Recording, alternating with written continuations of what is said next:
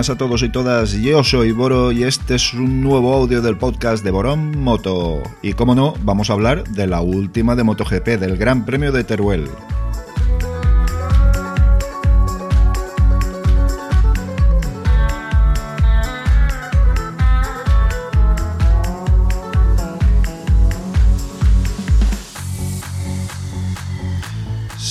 Os he de ser sincero, ha sido un gran premio desconcertante en algunos casos y que ha confirmado algunas tendencias en otros.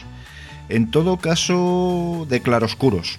Mm, es una temporada muy extraña, son carreras muy extrañas y desde luego mm, estamos viendo una categoría fuera de todo control, eh, al menos en, algunas ocasiones y en algunos puntos. Pero yo creo que si entramos eh, por detalles vamos a ir mejor, vamos a aclararlo mejor. Morbidelli, Morbidelli pues una vez hizo un carrerón hizo una gran carrera. Cuando todo está en su sitio, este chaval es muy, muy potente verdaderamente mm, se muestra intratable. Pero bueno, yo de todas formas creo que es algo que sucede en, general en, la categoría. Creo que es algo que... Eh, a ver un momentito, aquí estamos mejor. He tocado una cosita del sonido y aquí creo que estamos mejor.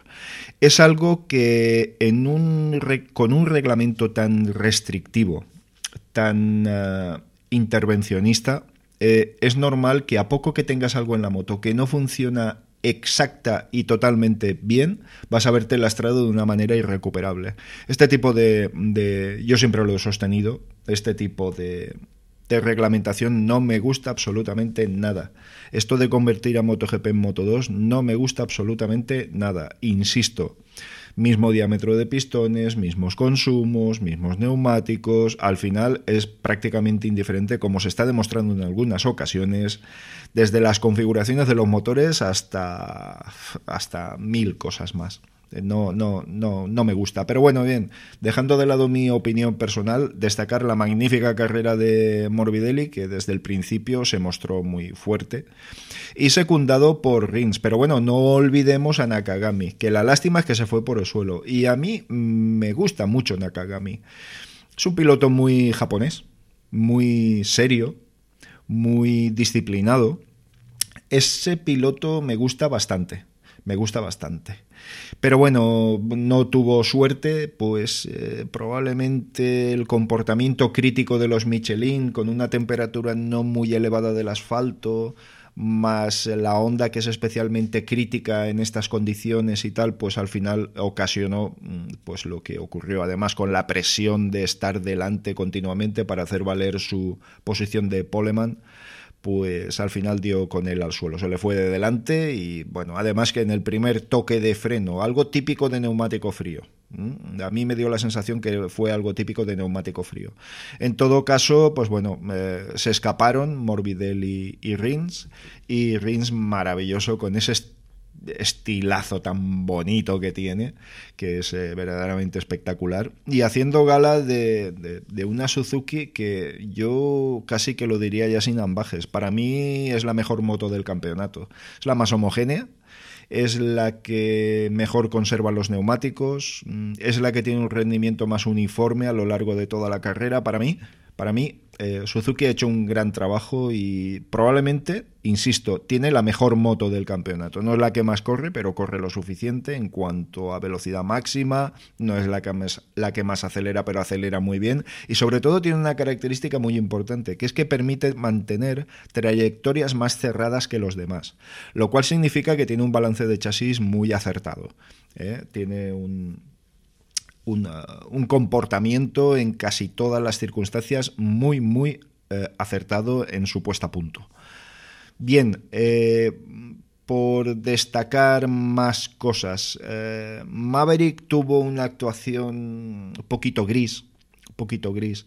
La moto, desde luego, en la recta no andaba absolutamente nada, pero nada de nada de nada y bueno, pues poquito a poquito se vio relegado a posiciones más atrasadas, impropias de alguien que pretende luchar por el campeonato, pero bueno, esa séptima posición, si os he de ser sincero, me sabe a gloria.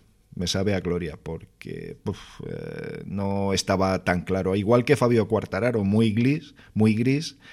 Y bueno, pues no sé. Eh, al final es que, claro, dices, gana una Yamaha de manera tan destacada. Si bien es cierto que es una Yamaha 2019. Y sin embargo, el resto eh, se van desde la séptima posición para abajo. No, no se acaba de entender muy bien no se acaba de entender muy bien. Pero bueno, bien, yo ahí no tengo nada que, objetar, pero me resulta extraño, no, no sé. Eh, probablemente es lo que os he dicho al principio, que quizá este reglamento es que no te permite el más mínimo ni desliz, ni fallo de puesta a punto, ni defectito de la moto, ni nada que se le parezca. No sé, me da la sensación de que van por ahí los tiros, pero bueno, como no soy un especialista en la materia, tampoco me atrevería a asegurarlo. Quizá alguien que sepa de verdad me diría, bro, estás muy equivocado por ser suave, lo diría. Eso sería de manera suave. O estás chalado si, si fuera de manera más, más despectiva. Pero bueno, bien. Eh, pasando a la clasificación, vemos como Mir, Mir, que hizo una buena carrera. Es decir, Mir eh, eh, sumó puntos qué es lo que tiene que hacer y me está demostrando una madurez impropia, o al menos que yo no me esperaba. ¿Eh? Ahora sigue siendo, eh, ha, aumentado la distancia evidentemente con Cuartararo y ahora se encuentra con 137 puntos por 123 de Cuartararo. Y esto empieza a ser una diferencia dadas las carreras que restan, que son tres, eh, ya empieza a ser una diferencia a tener en cuenta. Lo que sí que es evidente es que sabemos quién no va a ganar este mundial, que va a ser Andrea Dovicioso, ¿vale? Eh, pero bueno, continuaremos ahora con las Ducati. Pero bueno, en el caso de, Mir, hizo, hizo una buena carrera, hizo una carrera inteligente, mantuvo un ritmo interesante, nadie se le pudo acercar.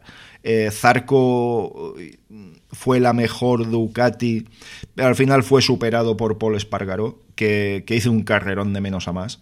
Y oye, esta KTM en el momento que encuentren la manera de estabilizar su comportamiento en diferentes condiciones, esa moto tiene un potencial tremendo. La lástima es que Paul va a dejar esa moto cuando seguramente Dani Pedrosa la haya hecho ya un verdadero, una verdadera maravilla porque esta KTM es obra de Dani Pedrosa, ¿eh? que no se os olvide.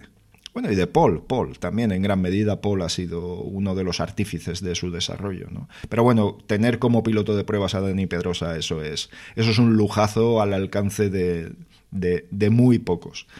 Eh, yo no me cansaré de reconocer el trabajo de Dani. Callado, como siempre, humilde, honesto y, y eficaz siempre eficaz. Las motos que ha dejado Dani Pedrosa siempre han sido muy buenas motos. Bien, eh, ¿qué destacaría más? Perdón, la carrera de Johan Zarco fue buena, fue estable, muy peleón.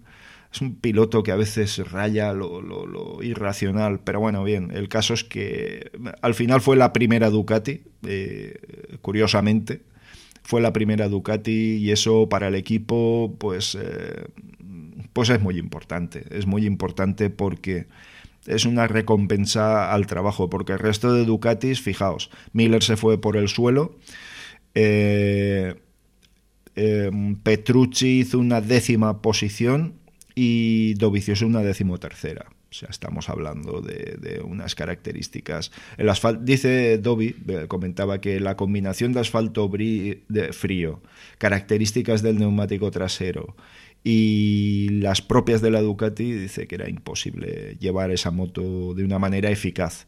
El caso es que quedó, fijaos, Dovicioso quedó a 22 segundos de la cabeza de carrera. Y eso es difícilmente asimilable. ¿eh? muy difícilmente asimilable. Pero bueno, bien, el caso es que, bueno, eh, no parece que Valencia vaya a ser un circuito muy, muy propicio para ellos. No lo parece. Así que mm, veríamos qué dice Portugal, pero en todo caso es que la diferencia de puntos ya es muy grande. Estamos hablando de que Dobby ahora mismo en la clasificación está quinto con 109 puntos por 137 de Mir, que sí, que, matemáticamente hay posibilidades aún de ganar el título, pero, pero al menos no parece que en el corto plazo la situación vaya, vaya a cambiar demasiado. Eh, repasando un poquito más las posiciones de, la carrera y todo esto, eh, me gustaría destacar, eh, bueno, me gustaría destacar la carrera de Aleix, Aleix Espargaró hizo una buena carrera, lo que pasa es que al final se fue al suelo, es una pena. Y es, eh, es que es un piloto que también debería de sumar muchos más puntos, ¿no? Debería de, sobre todo entrar en el top 15 que, se le da por hecho que, que, es posible que lo pueda conseguir prácticamente siempre, pero desde luego sumar mucho más puntos. Son pilotos, son buenos pilotos, que al final a lo largo de su carrera hace recuento y dices, bueno, pero es que quedó decimotercero, decimoquinto, decimosegundo. De... ¿Me entendéis lo que os quiero decir? Que luego el currículum no lo pueden, no pueden refrendarlo con, con, actuaciones regulares, ¿no? Pero bueno, es eh, todos eh, evidentemente no estamos, no están llamados a ser campeones del mundo y desde luego eh, a lo mejor eso es lo que distingue los buenos pilotos, como siempre he sostenido, de los campeones. Los campeones siempre suman puntos. Siempre, siempre. Si no, fijaos, siempre suman puntos. Así que nada, muy bien por Miguel Oliveira, que hizo una carrerita bastante consistente, terminando en la sexta posición, achuchando a Zarco, pero bueno, al final no, no, no pudo ser. Bien, eh, luego ya, pues bueno, destacar que al igual que Alex, Alex Márquez, no lo he citado, vaya, se fue por el suelo, el fin de semana ha sido bueno, eh, la carrera hasta que cayó fue buena y yo creo que Alex con lo que tiene que quedarse es que mm, eh, al año que viene va a tener una experiencia muy muy buena y muy importante. Y lo que es mejor eh, todos esos parámetros que le han permitido evolucionar podrá traspasarlos. En una moto que va a ser exclusivamente suya de nadie más, va a ser exclusivamente suya con lo que no va a tener competencia destacable o competencia agresiva, al menos. Pero eh, cierto es que, que va a poder tener una moto según sus deseos y según la evolución tan buena que está llevando este año. Insisto que un campeón del mundo no es casualidad y Alex lo es.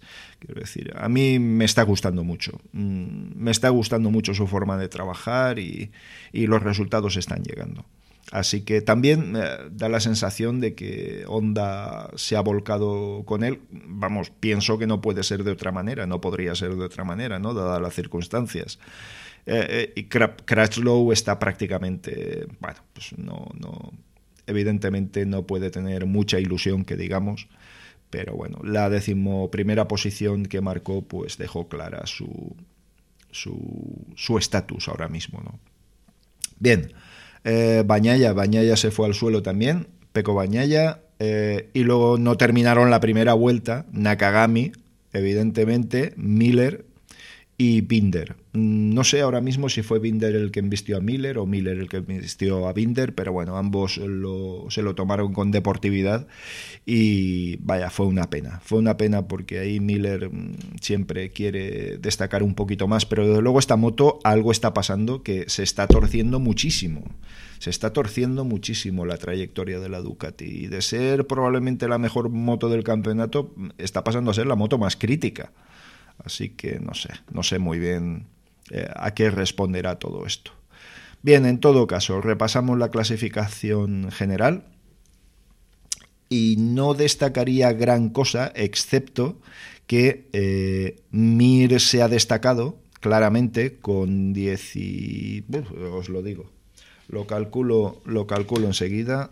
Eh, 137 menos 123. Bueno, pues eso, justo los 14 que, suponía. 14 puntos de diferencia. No es mucho, pero sí que te permite acabar unas posiciones por detrás y continuar en el liderato. Yo no sé si Mir va a ser un, hombre, candidato al título lo es evidentemente, pero va a ser un candidato sólido. Desde luego lo demás no lo son. De no ser que se me ocurre que toda la mano del equipo oficial de Yamaha al final vean que esos motores sí que van a aguantar, porque es, que es el gran problema que están teniendo en el equipo oficial al menos, ¿no? Que los motores como los suban de revoluciones no llegan a final de temporada. Ya destacó Forcada eh, con la boca pequeña que no, que no, que no, que no iban a aguantar hasta final de temporada. Hablando del equipo oficial, ¿eh? Eh, vamos que no, que era muy complicado que aguantaran y que no sería de extrañar que en la última carrera pues salieran del del, mm, del pit.